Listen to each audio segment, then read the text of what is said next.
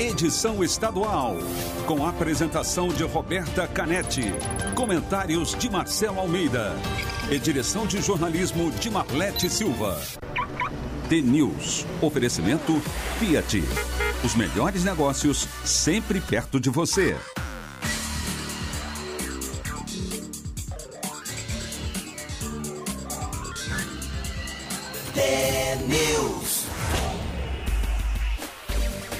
Sete horas, um minuto. Bom dia para você que está acordando com a gente na Rádio T, a maior rede de rádios do Paraná. Você acompanha agora as principais notícias do dia e participa da programação pelo WhatsApp 41992770063. A gente também está nas redes sociais, no Facebook e Instagram. Curta arroba TNews no ar. O TNews desta quinta-feira, dia 21 de maio de 2020, começa já. Bom dia, Marcelo Almeida. Bom dia, bom dia, Roberta. Bom dia a todos os ouvintes do TNews. Uma belíssima quinta-feira para vocês. O que, que temos de bom aí hoje? A gente vai começar contando uma história bonita triste, mas bonita. Dois caminhoneiros paranaenses, Marcelo, que dividiam a UTI depois de contrair o novo coronavírus, viraram bons amigos. A história foi contada em reportagem da RPC. Ciro Zimar e Dimas Teixeira são motoristas de caminhão e dividiram o quarto na unidade de terapia intensiva do Hospital Regional de Ponta Grossa. Os dois ficaram internados por quase um mês. A reportagem conta que Dimas chegou antes e ficou entusiasmado quando soube que teria companhia, mas o colega chegou inconsciente. Ele disse que rezou muito sem que o companheiro da UTI soubesse. Todos os dias ele fez as orações ao pé da maca desse colega de quarto. Quando, depois de 23 dias, o Ciro recebeu alta, ele ganhou até uma medalha pela bravura no enfrentamento da doença e quis saber quem era o amigo de quarto que tanto pediu pela recuperação dele. Ciro já recebeu alta e declarou que quer muito abraçar esse novo amigo assim que ele puder. Ele também contou que os dois já combinaram um churrasco quando a pandemia acabar. Bonito, né? Legal. É uma, é uma. Primeiro assim, que o caminhoneiro é uma, é uma, é uma raça diferente, né? É um bicho diferente. Sempre meu sonho foi ser caminhoneiro e o caminhão tem uma coisa diferente. Eu fiz 10 viagens pelo Brasil e eu não queria fazer engenharia, queria ser caminhoneiro. Meu pai não deixava porque tinha uma empresa de engenharia e eu forçava, ia até as obras de caminhão. Eu fiz umas viagens longas, fui para o Uruguai, fui para Recife, Dom Aquino, Sinop. E caminhão tem uma coisa diferente porque eles são mais corajosos, eles não são vaidosos. Caminhoneiro não tem vaidade, a saudade de, dele é diferente, é uma saudade doce, que tem espinho, sabe? Ele, a família em primeiro lugar, mas é, é parece que a, a, vida dele passa a ser estrada. Lembra muito a história de, de, das pessoas que vivem em barco, né? As pessoas que vivem em navio, em cruzeiro, vivem transportando uh, containers de um canto para outro do mundo, quando eles ficam na terra, eles ficam mareados, e quando eles ficam no barco, eles estão em terra. E tem muito isso com os caminhoneiros. Eu acho que é uma profissão santificada ah, e eu acho que parece que ali eles se encontram, né? Se encontram na profissão. Eu seria um caminhoneiro muito, muito feliz.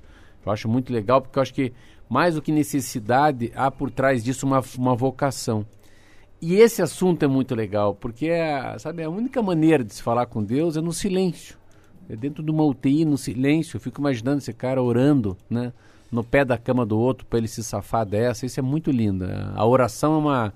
Eu sempre falo para os meus filhos: vai fazer uma oração, mas faça uma oração para fora, porque Deus não sabe o que está pensando. Né? Ele precisa te ouvir, né? Você tem que ter uma mensagem verbal. Daí eu estava pensando nisso, né? O caminhoneiro que nunca é preguiçoso, não é vaidoso. E faz, né? A maioria dos caminhoneiros faz com muita destreza, né? Faz um trabalho com muita ética. Uh, isso faz uma diferença enorme. Então, muito, muito legal. Eu acho que eles realizam uma missão enorme. É uma raça unida, que tem o lado ruim e o lado bom. Quando eles pararam o Brasil, ali a gente. Ali, ali o Brasil percebeu ah, o que, que esses caras fazem para nós. Então, eu que trabalho com padaria, eu fico imaginando, né? Como é que seria a nossa vida sem um caminhoneiro, né? Para trazer a farinha, trazer o leite, trazer os ovos, né? É, trazer a, tudo, trazer o queijo, trazer o presunto, trazer. não tem o que eles não possam trazer para abrir uma padaria. Então, é, é, assim: eles fazem a ligação entre os insumos, entre o agricultor, entre a comida e as famílias. Então, quando a gente fala, ah, mas eles são importantes. Não, não é, não é que eles são importantes. Uma greve de caminhoneiro Uma greve de uma semana de caminhoneiro para um país. Uma greve de um ano do Congresso Nacional, ninguém ia sentir diferença. E ali a gente pode pensar, né, com relação a esse encontro deles no mesmo hospital, é que, nossa, co que coincidência, mais ou menos, né? Porque como trabalham com serviços essenciais, são é, profissionais que estão muito sujeitos ao contágio do, do novo coronavírus e provavelmente muitos caminhoneiros estão precisando desse atendimento médico neste momento, né? Estão internados ou em TI ou em quartos de hospitais em todo o país, porque estão trabalhando apesar da, da pandemia e não podem parar, né? E aí eles são interessantes, pode se pegar esses casos, devem ser casos com certeza que são transportadoras né, de longa distância, que acabaram vindo de, de estados que têm uma, uma taxa de contaminação do Covid-19 muito maior. E caminhoneiro tem isso. Caminhoneiro é, o caminhoneiro que é bom vai ficando melhor. E o caminhoneiro que é ruim vai ficando pior. Eu sempre aprendi isso com um caminhoneiro. E eu tenho categoria E, que eu falo categoria, não falo categoria. e é interessante que quando você mais dirige caminhão, parece que mais você lapida a tua vida. Cada viagem que eu fazia, parecia que eu estava mais lapidado, eu estava mais.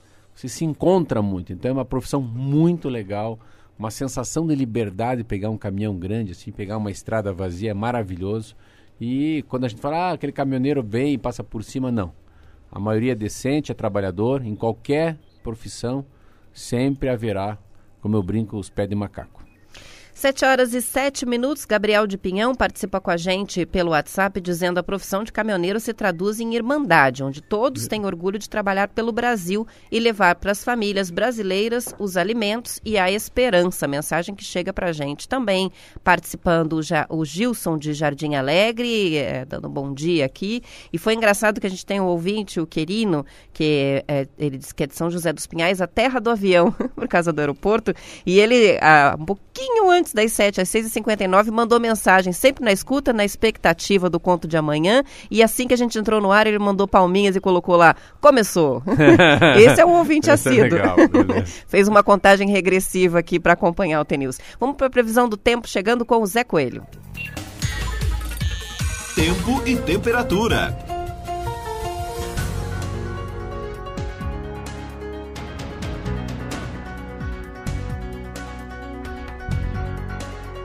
Muito bem, Roberta. Muito bom dia você, Marcelo Almeida, os amigos do Paraná. Amanhã não tão frio em alguns pontos, começando com temperaturas mais altas, boa elevação com relação ao início da semana. Vem mudança de tempo, chuva prevista na região oeste e sudoeste no início da noite. Nas demais regiões, ainda tempo firme. Cascavel, o CIMEPAR prevê tempo nublado nesta quinta-feira. Em algumas regiões, pode ocorrer algumas pancadinhas de chuva no fim da tarde temperatura mínima 17 graus, máxima 28 graus. Paranavaí, sol entre algumas nuvens, não chove, mínima 17, máxima 31 graus. Londrina, hoje será parecido com ontem, não chove, mínima 16 graus, máxima 29 graus. Jacarezinho, hoje também será parecido com ontem, mínima 15 graus, máxima 29 graus. Curitiba, 15 graus temperatura de momento, sol entre algumas nuvens, não tem previsão de chuva, mínima 14 graus, a máxima chega a 25 graus. Guaratuba, tempo firme e quente, mínima 18 graus, máxima 28 graus, Roberta. Obrigada, Zé Coelho, pelas informações. E com o prolongamento da estiagem no Paraná, a Sanepar anuncia a cada dia uma nova medida para manter o abastecimento, apesar do nível baixo dos reservatórios. Na região metropolitana de Curitiba, o rodízio foi expandido para mais localidades e a duração do período seco foi aumentando para 24 horas e um período de até 12 horas para normalização. Em São José dos Pinhais, na região metropolitana, está sendo feita a captação emergencial em uma cava que acumula água, chamada Lagoa da Pedreira Malhada. No sudoeste do estado, os municípios de Santo Antônio do Sudoeste e Pranchita convivem com o racionamento desde o ano passado. Mesmo com toda essa dificuldade no abastecimento, Marcelo, o consumo de água no Paraná aumentou 11% no mês de abril, quando comparado com o mesmo período do ano passado. Em alguns municípios, o aumento no consumo foi de até 24%. A Sanepar atribui esse consumo maior às temperaturas mais brandas, mais amenas né, da estação e ao isolamento social que tem mantido as pessoas mais tempo em casa. É, as companhias, interessante que as companhias de água e de luz estão com problema. Você vê como essa pandemia acaba dando uma varrendo tudo, né?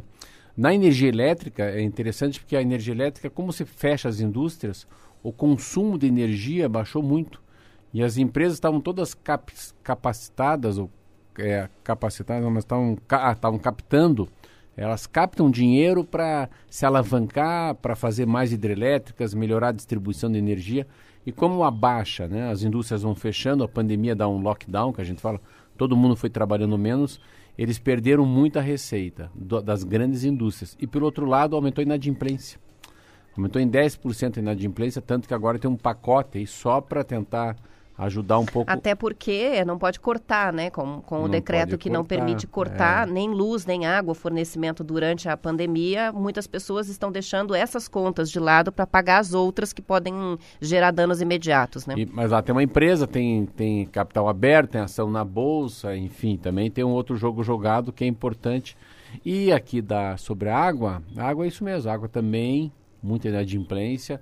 Só que a água daí é o contrário, né? A gente está dentro de uma escassez, a tal da janela hidrológica, né? Não vem, a chuva não vem em alta escala e pelo outro lado muita gente em casa. Então é um, a gente fala em inglês é gap, né? Você aumenta o consumo para cima e você ainda não tem água. Então a diferença é tão grande comparado com três anos atrás. Então não tem muito o que fazer. Eu não sei quem, acho que todo mundo no interior do Paraná, pelo menos na capital, já é recorrente, né? É, o rodízio de água, pelo menos nós, onde a gente mora, a gente mora num bairro muito perto, eu e a Roberto, eu já senti três vezes a falta de água em 30 dias, mas parece que o bicho vai pegar. Ontem eu li um pouco sobre meteorologia, não sei se a gente pode confiar nisso, mas há uma chegada de uma, de uma frente fria no Paraná, quase no Paraná inteiro, que eu percebi em dois jornais de televisão, com frio e com chuva. Espero que seja verdade que venha volume suficiente né, para contornar a crise. São 7 horas e 12 minutos. A gente vai fazer o intervalo e já volta com mais notícias do Paraná.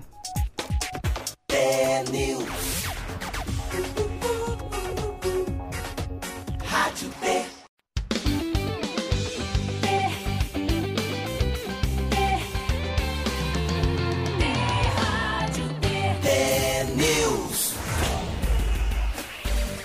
Sete horas e 17 minutos, muitas participações chegando de caminhoneiros, familiares de caminhoneiros, mandando mensagem para o 41992770063 para comentar a notícia né, que a gente trouxe sobre os caminhoneiros ficaram amigos dentro da UTI.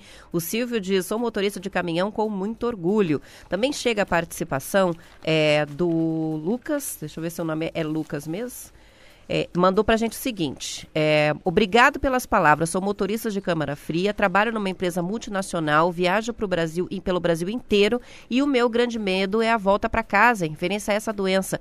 Mas o vírus é silencioso, né? Tenho medo de voltar para casa. E aí ele diz que admira muito o trabalho, gostou muito do comentário do, do Marcelo sobre os caminhoneiros. É o Lucas, sim, de Rio Verde, no Mato Grosso.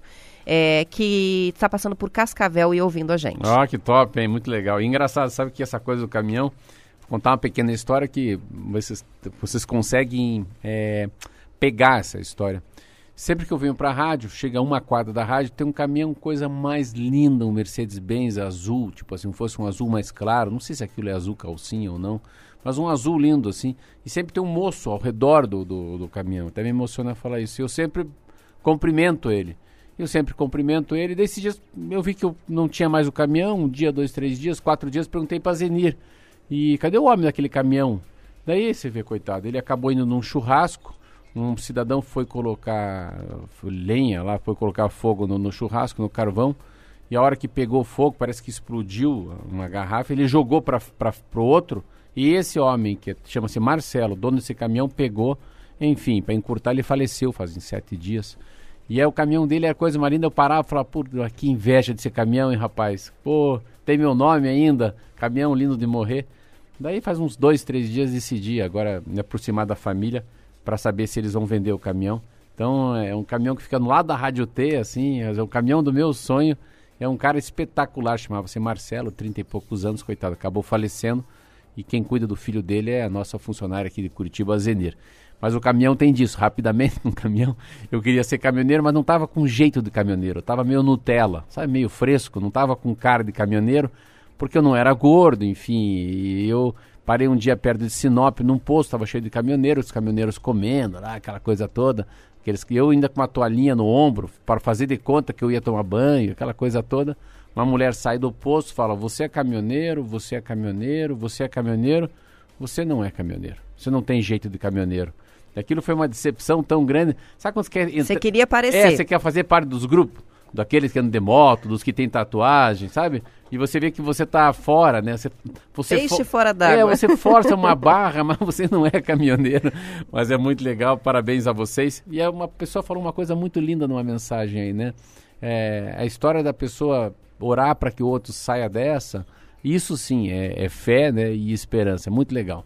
A Neuzinha participa, diz que o irmão é caminhoneiro e diz que são pessoas com muitas histórias, muita luta. Meu irmão tem orgulho do que faz. E chega uma participação muito interessante aqui do que Ribeiro de Cascavel, ele está em Boston ouvindo a gente. Ele diz: vocês fazem é, parte do começo de todas as minhas manhãs aqui em Boston. Saio para trabalhar só depois de ficar informado sobre o Brasil através do TNews. Ah, e ele diz ainda: Marcelo adora os comentários. É. Ele já conseguiu mudar 99% das minhas opiniões. Ele colocou aqui, o Gui, então, você, Gui Ribeiro. Gui Ribeiro, você que tá aí, eu morei aí, morei em Boston. Boston é uma cidade, capital do estado de Massachusetts. Então você que está aí, Gui, eu morava na rua Commonwealth, perto ali do parque, perto da Arlington, perto da Beacon Street. Então, parabéns a você. A estação que eu morava é. Pegava um trem que era um trem verde. Viu que o mundo é pequeno, fazem 30 anos isso. Mas vida que segue, ó. Viu como é bom falar de caminhoneiro?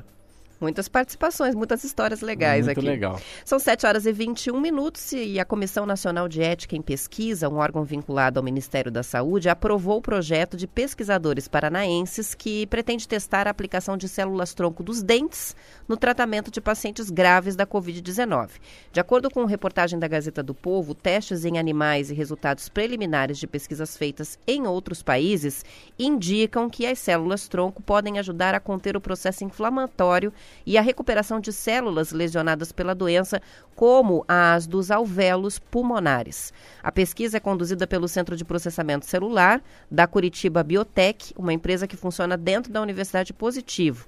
A ideia é usar células retiradas de dentes extraídos, como os sisos, ou qualquer outro dente retirado por questão ortodôntica de doadores jovens para usar no tratamento de pacientes do Hospital das Clínicas, internados com quadro grave da síndrome pulmonar causada pela Covid-19. Aprovada no Comitê de Ética, essa pesquisa começa agora a fase de recrutamento de doadores paralelamente ao processo protocolar da anuência da Anvisa, a Agência Nacional de Vigilância Sanitária. Mas o início da aplicação da terapia celular nos pacientes, se os testes derem certo, está condicionado à captação de recursos estimados em 2 milhões de reais. A Organização Mundial da Saúde está com essa preocupação de saber o quanto é afetado, né, que as células, os órgãos, os alvéolos têm a certeza como fosse uma uma, uma, é uma, uma incapacidade dos alvéolos voltarem a funcionar. Então, como fosse uma, entre aspas, uma enfisema, né? O que você perdeu, você não ganha mais. Aí vem agora esses estudos muito legal, que é uma universidade de, do Paraná, de Curitiba, a Universidade Positivo, pensando nas consequências. Como é que você pode fazer com que aquele cidadão, depois de ficar 21 dias entubados, com mais de 80 anos de idade, né, ele voltar a ter uma vida mais próximo da que ele tinha antes, né, de adquirir o bichinho aí, o Covid-19. Muito legal, porque eu estava lendo sobre o que se afeta. Rim, muito rim, rim, pulmão, ah, ah, claro, se fica muito com problemas de saúde mental, você dá uma de, muita depressão, ah, problema também de olfato, ah, visão. Então você vê como esse bicho ele não, ele vai. Ele, não é só falta de ar. Não é a falta de ar, claro. A falta de ar é um é o principal, né? A ar e coração são, são as bombas vitais para o ser humano né, continuar vivendo. Tanto que você vê muita gente acaba indo para a máquina de hemodiálise. Então afeta o rim. Então é muito legal quando já estão pensando no pós-pandemia, mas no, no pós-tratamento de quem já está em casa, né? Isso é muito legal, principalmente. É um processo de reabilitação já difícil para quem acaba de sair da UTI, né? E que pode se pode levar meses para algumas pessoas, para alguns pacientes. É uma reabilitação mesmo. É uma né? reabilitação. Passar pela Covid. É, ele traz também uma coisa muito legal, né? Que é o papel do cientista no mundo. Uma coisa que o Bolsonaro falava muita besteira, o Donald Trump também. Eles vão ter uma, uma função assim tão quão grande que um enfermeiro e um médico. Tudo que for a saúde, né? Daqui para frente a gente vai tomar muita atenção. Já que você falou disso, a, quem está liderando agora é uma corrida, né? Chinês para cá, americano para lá, russo para cá, brasileiro. Mas a China está liderando a corrida. Sabe qual corrida? Qual? A corrida por vacina contra a Covid-19. Tem quatro candidatos, até parece uma eleição, né? E a, tem aquela que a gente falou ontem aqui da americana, chamada Moderna. Mas a Moderna, todo mundo está meio desconfiado, porque ela está pulando um pouco de fase. Mas das quatro, uma chinesa, chama-se Sinovac Biotech. Biotech também é o nome. Com sede em Pequim, por exemplo, prevê concluir no, em julho agora daqui a 40 dias, a segunda fase dos testes de sua vacina, que foi iniciada no mês de abril. Apesar da empolgação com os resultados preliminares da vacina americana, a Moderna, a China que lidera, graças a Deus. Por quê? Eles estão achando que os Estados Unidos está pulando algumas etapas, então estão muito preocupados. Ah, e outra coisa, a produção da vacina, tanto a Moderna ou tanto a chinesa, se elas encontrarem a solução, você vê que interessante. Eles não têm capacidade de fazer. A produção da vacina exigirá know-how de sintetização de ácido nucleico e só grandes farmacêuticos ou grandes farmacêuticas como a AstraZeneca e a Johnson Johnson no mundo são capazes de produzir uma vacina dessa complexidade. Então, o que, que eles estão dizendo? A primeiro que a chinesa está indo para um lado melhor, que é o lado mais assim analógico, normal. A outra, que é a moderna, está indo fazendo uma coisa que nunca foi feito, nunca usou esse, esse método para descobrir uma vacina. Então eles estão achando que se a americana descobrir, ela não consegue produzir. Se a chinesa descobrir, ela mesma produz. Porque é um método que já existe. Que já existe. Mais parecido, pelo menos, com é. o que já existe, né? Tá aí, então, vamos o, acompanhar, né? O, o, método dos americanos, eu falei, ele está mudando o carteiro. Ele está mudando a fala do mensageiro chamado RNAM. Então, assim, nunca se faz por essa metodologia porque você não sabe o resultado. Você vê que interessante. E para é mais complexo de produzir isso em grande escala. Já o chinês está dando a solução. Ironia do destino, né? Essa tal da Covid começa na China, e vai terminar na China. E a solução vai, ter, vai ser de lá também. São 7 horas e 26 minutos. A gente vai voltar ao assunto da biossegurança nos frigoríficos, porque os casos de Covid-19 em Paraná, Paranavaí já acenderam alerta sobre o risco de contágio entre os colaboradores dos frigoríficos do Paraná. E segundo uma reportagem da Gazeta do Povo, empresas do setor estão redobrando os cuidados para evitar contágios nas unidades. O problema foi exposto depois que uma funcionária de 40 anos que trabalhava em um abatedouro da GT Foods no município município morreu com o novo coronavírus. Outras pessoas da mesma unidade testaram positivo. A GT Foods de Paranavaí tem cerca de 1.800 funcionários e abate por dia de 120 mil a 130 mil frangos. O município tem 110 mil habitantes, faz parte da região que mais apresenta contágio pelo novo coronavírus no estado. Isso se a gente for comparar com o número de habitantes. A reportagem mostra que as empresas estão adotando protocolos mais rígidos de biossegurança. A Cevale de Palutina criou um comitê de risco com profissionais de diferentes áreas propondo medidas de prevenção, pois a cooperativa, que abate 610 mil aves por dia, instalou uma tenda para avaliação clínica diária de todos os funcionários, um túnel sanitizante que borrifa um produto de desinfecção antes de cada um entrar dentro da fábrica. Todos os colaboradores usam EPIs que incluem escudo de acrílico e também a touca, não só a máscara e luva, mas também os escudos. Essas foram medidas que uma, né, cooperativa adotou e várias outras empresas do setor estão é, pegando, adotando protocolos mais rígidos para tentar conter o avanço da Covid. É, a primeira que eu, eu fui atrás da, da, da BRF eu fui atrás da JBS, eu vi uma matéria sobre o Ministério Público do Trabalho e eu não sabia, então tem que, a gente tem que aliviar um pouco, às vezes, a língua aqui para falar. Por quê? Porque é, é, uma, é uma cadeia, é um trabalho que é muito propenso a doenças ocupacionais. Então já é um problema, tem jurisprudência, você vê. Hoje a JBS está discutindo a história de abrir ou não abrir, o distanciamento, equipamento. Eles estão no, no Tribunal Superior do Trabalho, então envolve todas as instâncias, um monte de advogado envolvido, envolvido e principalmente por causa da distância deles. Então, o número de empregados é absurdamente grande no mundo. E aqui no Sul, então, eu estava lendo aqui a Vigilância Sanitária de Concórdia, eu estava vendo Ipumirim, Santa Catarina, aí tem outro que fica no Rio Grande do Sul. Então, por isso que, de fato, né, Nós somos o maior produtor de, de, proteína do mundo, né? Com essa coisa. A JBS é a maior empresa do planeta. Então, quando a gente falou de Paranavaí, Paranavaí não é uma exceção, tá na mesmo trilho que os outros, é difícil e mesmo ele fazendo tudo que tem que ser feito, vai continuar sempre o risco do Covid. Então, a gente tem que entender um pouco melhor, mas que bom que pelo menos o Paraná está se mexendo, fazendo o que deve ser feito. São 7 horas 29 minutos e 59 segundos, Roberta. Vamos encerrar, então. Muitas participações que chegaram, mas não foram lidas aqui no ar, mas a gente recebeu. É, muito obrigada pelas participações, histórias de caminhoneiros, opiniões sobre os assuntos do dia. E vou fazer um apelo só, um último apelo antes de terminar o T-News. Parem de mandar foto de comida, porque eles deixam a gente com fome. Vem pão de queijo, vem uma porção de bolo de chocolate chegando aqui pelo WhatsApp. Não é um bom horário, a gente vai ficando com muita fome. A gente volta para Curitiba e região depois do intervalo, no restante do Paraná Paraná, você acompanha o noticiário local. Amanhã, sexta-feira, sete em ponto, tem mais T-News.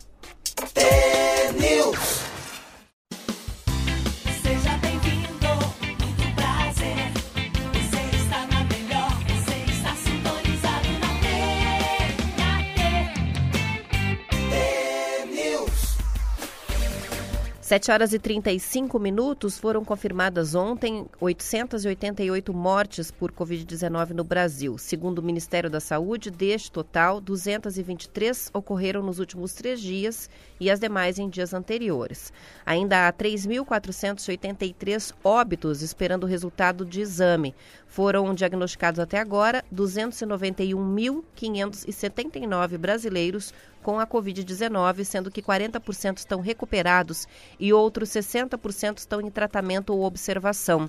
O total de mortes chegou a 19.500 19.951. No Paraná, a Secretaria de Estado da Saúde registrou ontem 136 casos de Covid-19 e 7 mortes. As mortes ocorreram nos últimos seis dias, mas os resultados do exame, dos exames saíram só ontem. Eram pessoas residentes em Tamarana, Apucarana, Londrina, Sarandi, Paraíso do Norte, Francisco Beltrão e Cascavel. Com isso, o total de mortes no Paraná agora é de 137. O total de casos confirmados no estado, 2.616, com 191 cidades paranaenses tendo pelo menos uma pessoa contaminada. É, aumentou um pouquinho, era 177, vai para 190 e pouquinho, 191, 109, né? Não, 191 cidades, né? Não, então, o número total um... de mortes no Paraná, 137, casos confirmados, 2.616. Então, 177 para 191, aumentou, era um terço das cidades, aumentou pouco. As mortes vão acontecendo assim paulatinamente, né? Duas, três, quatro. Ontem várias, o país acabou faz esse contingenciamento às vezes de mortes no país, mas tem algumas mudanças interessantes, né? Você vê, Santa Catarina já está chegou alguém com a placa de São Paulo, já as pessoas estão querendo parar os carros. Nesse momento, essa nova placa é ruim, né, para o Brasil, porque a gente não sabe de onde vem o carro. De onde veio. Mas enfim, são é, Florianópolis está o prefeito foi para frente, eu vi ele no Jornal Nacional, barreira na entrada da cidade, a fiscalização fortíssima nas pousadas nos hotéis, que é interessante. São Paulo dando um feriadão de quatro dias, feriado, antecipando os feriados, porque eles estão achando que São Paulo está chegando na, no pico da pandemia. Uma outra coisa interessante também, a, a polícia também é, parando as pessoas que vão para o litoral, muito legal isso de São Paulo todo mundo cuidando um pouco, né? O Rio vai definir já algumas regras de flexibilidade, mas o que eu achei mais interessante que eu li, que eu fiquei chocado, mas chocado assim, foi que a pandemia a partir de agora, do mês de junho, no mundo, ela numa vez ela empurra 60 milhões de pessoas para uma extrema pobreza, assim. O pobre do pobre do pobre, que significa que ele vai viver ou ele vai gastar, ou ele vai consumir um dólar e 90 centavos por dia. Um cidadão que tudo que ele faz na vida não dá 10 reais, né? Colocando almoço, café da manhã, jantar, um lanche, roupa, escovar os dentes, ir no banheiro, é um troço surreal. E mais do que isso, 130 milhões de pessoas a partir do mês de julho começam a passar fome no mundo.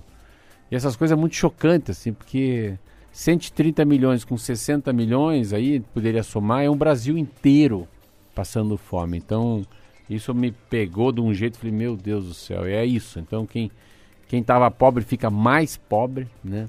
Ah, quem estava desempregado fica mais tempo desempregado. e quem tem trabalho vai ter que trabalhar mais. A pandemia tem uma, uma, uma, uma coisa que não é muito lógica, as coisas que acontecem. A gente está falando aqui sobre água, né? Falta água, a gente consome mais água porque nós estamos em casa. Energia, as empresas de energia estão sentindo porque a indústria parou. Então tudo é uma cadeia. Qualquer assunto, eu, às vezes eu gosto de parar assim, ficar sentado, Roberta. Eu pego qualquer assunto na minha cabeça, assim, eu falo, meu Deus do céu, vamos pensar. Ah, vamos fazer, vamos pensar um brioche. Ah, então no brioche, para fazer o brioche, vai leite. Ah, vai leite. Vai ovo. Ah, vai ovo. Ah, no brioche também vai açúcar. Vai açúcar. Vai... Daí você começa a fazer ah, ovo e leite. Mas se eu parar de fazer o brioche, a moça lá da granja vai ter que parar também de dar milho para as galinhas. E a vaca? Como é que vai fazer para o leite do Itmarsum vir se eu parei com a produção de brioche? Então eu fico pensando assim, tá eu fazendo lá meus 20 brioches por dia. Aí meu vizinho também com seus 30 brioches. Aí o aquele, aquela confeitaria que trabalhava só com coalhada, né? Não, o outro só produzia iogurte. Então o negócio assim é um é, é um negócio tão endoidecido porque tudo tem alguma coisa ao redor. Então, você fica olhando assim, automóvel que mais me, me mexe comigo. Porque o automóvel não é o automóvel.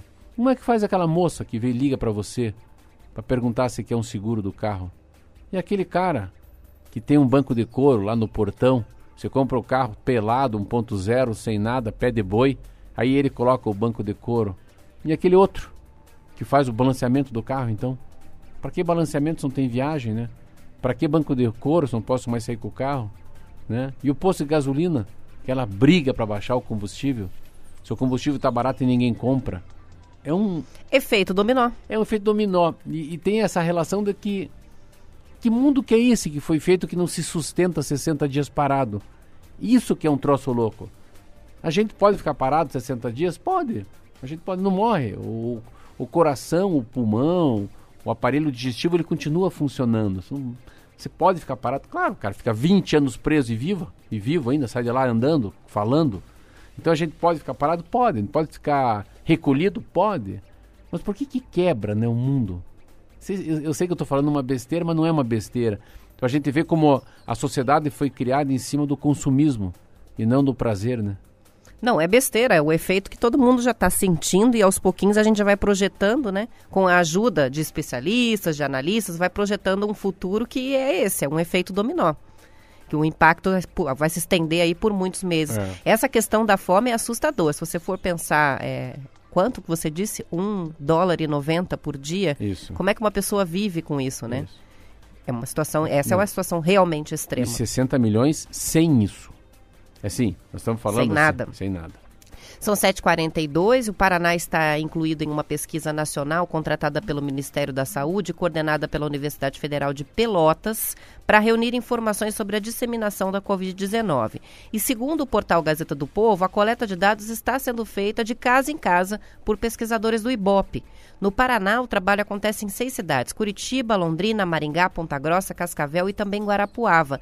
A pesquisa pretende entrevistar e testar quase 100 mil brasileiros em três etapas a cada 15 dias. É aplicado um questionário e também é feito o teste rápido com a coleta de uma gotinha de sangue da ponta do dedo. Hum. Mas Posso as visitas... Parabéns, parabéns para vocês.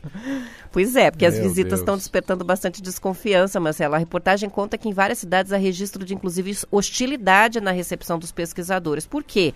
Porque a população teme que seja um golpe e com razão. Há menos de uma semana, aqui em Curitiba, por exemplo, a Secretaria de Saúde fez um alerta sobre golpes aplicados na capital com abordagem parecida com o que é dessa pesquisa que é real. Os golpistas usando carros brancos, que se parecem com os da prefeitura, e com uniforme de médico, incluindo todos os EPIs, os equipamentos equipamentos de proteção individual. Esses bandidos pegam os dados pessoais dos moradores, possivelmente para uso em algum tipo de fraude. Agora, como convencer a população que está chegando uma pessoa é, fazendo uma pesquisa mas, presencial no é, momento é, como é, esse? Mas é, mas não é, vamos até esquecer a fraude, ou a pessoa que pode ir lá, ir lá mal intencionado para assaltar a casa. Não é isso. Que o Ibope não pode fazer pesquisa presencial. Parece que eles não ouvem rádio, não vê televisão. A gente está aqui todo dia falando dos serviços, né? Que daqui para frente vão ganhar muita envergadura, que é o, as coisas à distância, né? Então, a história do delivery, né? O delivery é isso, né? Você não vai até o restaurante pegar o hambúrguer, o hambúrguer vem até você. Por quê? Porque você tem menos contato com as pessoas, fica dentro da tua casa comendo, engordando. Mas daí, vai chegar alguém na minha casa e fazer pesquisa comigo, face to face, assim, conversar comigo sobre a pandemia. A gente não pode conversar nem com a mãe da gente. Pelo amor de Deus, é, espera, espera. Tudo é bem, uma situação. Pode ser feito, claro, mas a distância. E depois que tiver lá, pelo jeito, a vacina dos chineses, daí tudo bem, né? Aí é vida normal. 7 horas e 44 minutos, vamos para um rápido intervalo.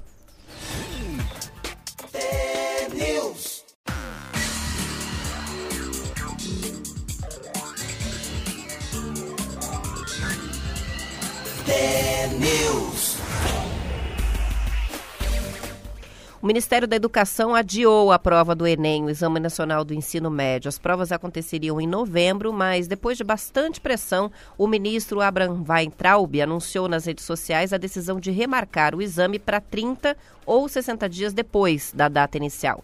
O INEP, Instituto Nacional de Estudos e Pesquisas Educacionais Anídio Teixeira, vai fazer uma enquete direcionada aos inscritos no Enem para definir as novas datas. Mais de 4 milhões de estudantes inscritos podem participar da consulta na internet.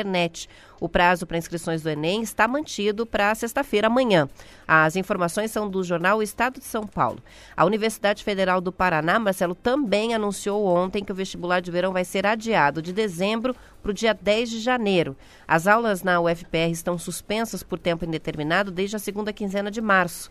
Segundo a instituição, o Conselho de Ensino, Pesquisa e Extensão vai decidir até o dia 10 de agosto se mantém esse vestibular para janeiro ou se faz uma nova alteração na data. Um dos pontos que eles consideram é a questão do distanciamento entre os estudantes na sala de aplicação das provas. Para dar o espaço de um metro e meio entre as carteiras, o número de locais de prova vai precisar ser dobrado, de 800 para 1.600. A instituição também empoderou a questão da circulação de candidatos que vêm de outras cidades e estados brasileiros para as provas. Pode ser que até lá ainda não seja recomendado fazer viagem, então talvez seja adiado mais uma vez o vestibular. É, o Enem acabou sendo adiado porque eles não aguentaram a a, a pressão. Muita pressão. Muita pressão, mas interessante. Aí, nisso o Bolsonaro eu acho que perdeu um tempo e, e nisso também está muito desgastado. Aí o, o ministro Weintraub. E por quê? Porque a Câmara e o Senado já estavam trabalhando fortemente com o projeto de lei, já tinha um quórum muito bom, tanto numa casa, tanto na outra casa. E o próprio Alcolumbre e o Rodrigo Maia já tinham fechado, já tinham até uma ideia de data para eles. E isso acabou apertando eles e eles muito mais com medo da, da força. E sofreu uma derrota no Congresso. Não, mas assim, acachapante, igual as pessoas gostam de falar. Então, diante dessa resistência inteira, ah, vão resistir, vão resistir, vão resistir, então deixa comigo. Fizeram uma reunião com as duas casas, decidiram tomar a iniciativa, enfim, e resolveram.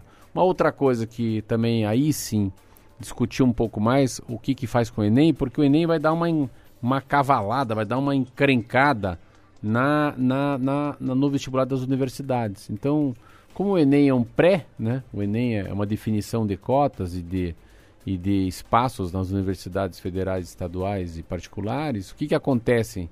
Acontece que eles acham que pôr o Enem muito para frente complica muito a vida das universidades em relação à avaliação. Eles falam um, um tópico muito legal, que é a, se as pessoas vão poder viajar, né, fazer vestibular, né? Isso é um grande problema, um grande desafio aproveitando também, já que está falando tudo em adiamento, então está adiando também a. Tem uma comissão que vai discutir a partir de hoje, na Câmara e no Senado, o adiamento das eleições municipais de 2020, hein? Ah, em algum momento ficou meio assim, dia 25 de maio, o Roberto Barroso, Roberto Barroso, é, Luiz Barroso, que é o ministro do, do Supremo Tribunal novo, Federal, né? ele presidente. vai assumir o Tribunal Superior Eleitoral a conversa é muito boa com a Câmara também e com o Senado, é lá que resolve. Eles não querem mudar a Constituição, porque mudar a Constituição para quê? Para colocar a eleição para o ano que vem. Dois pontos acho que já estão meio que decididos. É tentar não fazer a eleição ano que vem, então significa que fazer em qualquer, qualquer data desse ano. E também está bem encaminhado, bem amadurecida a eleição de não estender o mandato dos vereadores e dos deputados. Porque há uma ala na Câmara Federal que há muitos anos tenta fazer com que as eleições sejam é, todas elas juntas, tanto para prefeito, vereador, deputado federal, deputado estadual, governador, senador, presidente. E, é, mas há algumas teses na, na, da democracia que isso não é bom. Pode custar mais barato? Pode ser. mas é agora ainda mais depois da pandemia, as cidades ficaram muito mais valorizadas do que os países e do que os estados. Então as políticas municipais, né, pela vocação do seu povo, pela etnia, pelo seu comportamento, ela tem uma importância muito grande as eleições de vereador e de prefeito, porque há uma sensação no mundo que as políticas agora vêm de baixo para cima e não mais de cima para baixo. Então, a eleição pelo jeitão aí não vai ser no dia 4 de outubro, pode vir a ser tanto em novembro como em dezembro, sem esquecer que as cidades grandes tem eleição com dois turnos. É, tem os dois turnos. É só para complementar a informação, o ministro Luiz Roberto Barroso e também o, o Luiz Edson Fachin, que vai ser o vice-presidente Vice. né, do TSE, vão tomar posse na próxima segunda-feira. É, 25 de maio. 25 de maio, às 5 da tarde, vai ser uma cerimônia online pela Vamos primeira lá? vez. Vamos lá? É só assistir pela, pela internet a transmissão é, para posse e transmissão dos cargos e aí sim, né? Aí sim a decisão sobre as eleições vai ser discutida e realmente tomada, mas ele já sinalizou o Barroso que não pretende é, levar adiante a discussão, por exemplo, sobre a, a reunião do, da, das duas eleições, né? Da municipal com a reunião presidencial. É, se for para adiar, vai ser Eleição. por questão de meses, né? É. Uma coisa acho que é interessante também que eles não o Supremo Tribunal Federal, o Tribunal Superior Eleitoral não, não, não acatou nada que os partidos pediram, porque tem uma. Para quem nunca foi candidato ou não está envolvido na democracia, em eleição, tem convenção, tem data para trocar de partido, tem data para se filiar, tem data para homologar. Então tem vários degraus que você passa para chegar lá, 45 dias de eleição, aí sim, abrir a porteira e a cachorrada começar a correr. O que, que acontece?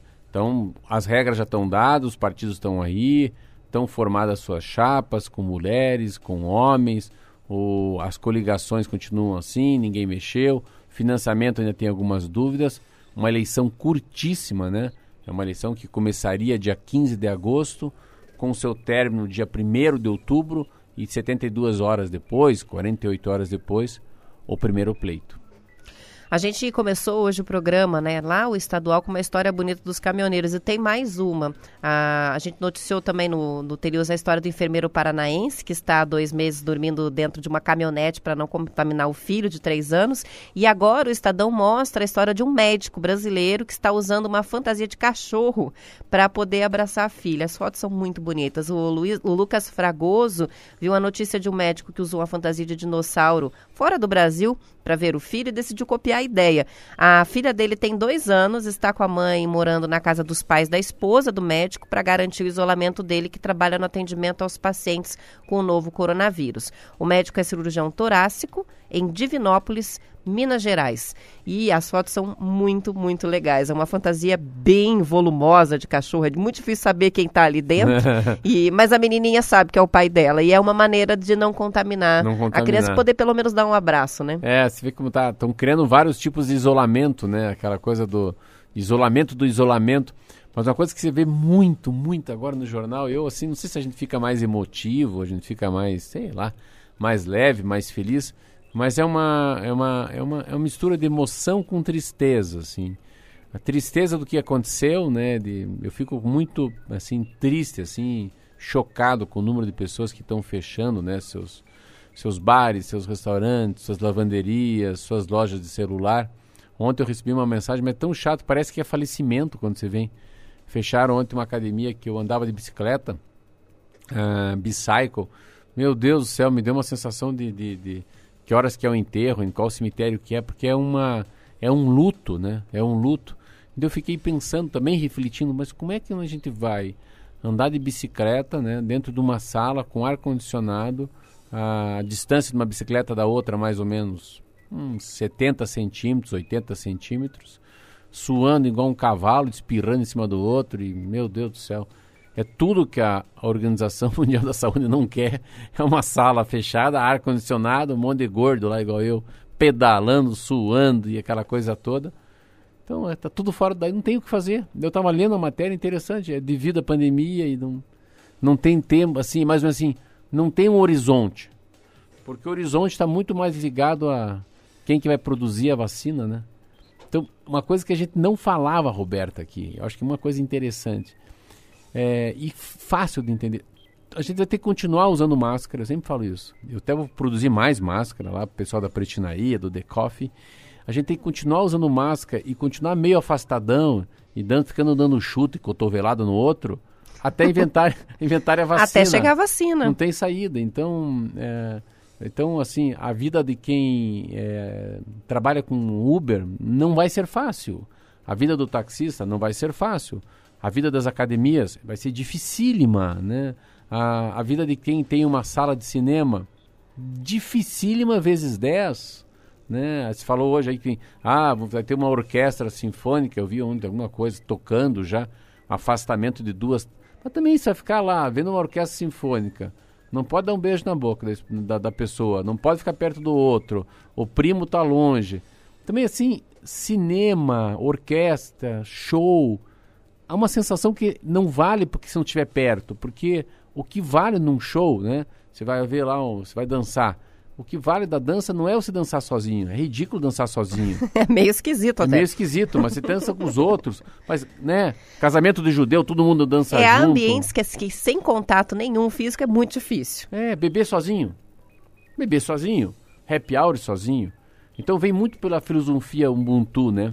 Você não nasce sozinho, você não morre sozinho, você não faz amor sozinho, você não brinca sozinho, você não cozinha. E nem vai ao cinema sozinho, quase, não né? Vai. Tem gente que vai, mas é muito difícil. Porque tem algumas coisas que sozinho, eles assim, eu acho que eles é o começo de uma depressão, é o começo de, uma, de um isolamento, né? E a gente ficou tanto tempo isolado já, né? Então o que, que a gente quer, assim? A gente quer sair, a gente quer se divertir. Eu acho que essa coisa da, da, da, da comemoração da vida vai vir tão forte. Mas tem coisas assim que eu, Cada vez que eu penso, vestuário foi uma coisa que eu não entendia por que, que o vestuário quase quebrou. Não tem como provar as roupas. Pô, mas eu não lembrava disso. Daqui a pouco, se parar para pensar, tem mais coisa que a gente fica assim, não, eu não lembrava que isso, né? O dentista. Eu não, no primeiro dia eu não entendi porque o dentista não atende mais. Daí quando eu pensei e li a matéria de como é que se entuba, eu falei, opa, opa, tá aí uma baforada do cara em cima do dentista, o dentista cai morto. Exatamente. É mais ou menos por aí. Agora, o prefeito de Curitiba, Rafael Greca, anunciou ontem no Facebook que o Madaloso, o restaurante, vai reabrir em breve e com uma capacidade diferente, 400 lugares. No post, o prefeito fala que o restaurante que tem capacidade para atender até 5 mil clientes ao mesmo tempo pode evoluir para mil, depois para 2 mil clientes por vez. A data de reabertura não foi mencionada por Greca nem, na, nem nas mídias sociais do Grupo Madaloso. Ontem, três três representantes da nova geração da família que administra os restaurantes do grupo é, doaram 4 mil máscaras e escudos protetores para a Fundação de Ação Social de Curitiba. Foi durante a entrega da doação que eles comunicaram a intenção de reabrir o, o restaurante que já está fechado há 60 dias. Ah, eu, eu vejo assim, eu, eu não. Assim, boa matéria, mas eu acho que o Rafael não tem que. Acho que a prefeitura, vereador, governador, nesse assunto não. Eu acho que a, as regras de abertura desses restaurantes eu, porque eu tenho uma padaria. É muito mais o bom senso do dono do restaurante. É muito, porque assim, o Madalosso não vai querer acabar com a marca dele. A marca é muito grande, Madalosso. Então as marcas têm que se preocupar com o pós. O que, que as pessoas vão falar, o que, que eles vão colocar no Instagram, que tipo de fotografia que vai rolar no Face. Eu acho que é muito mais a regra do bom senso do que uma regra, que um decreto feito por um vereador ou por um prefeito. Mas que bom, o Madaloso tem que voltar, é para nós é um ícone para mim.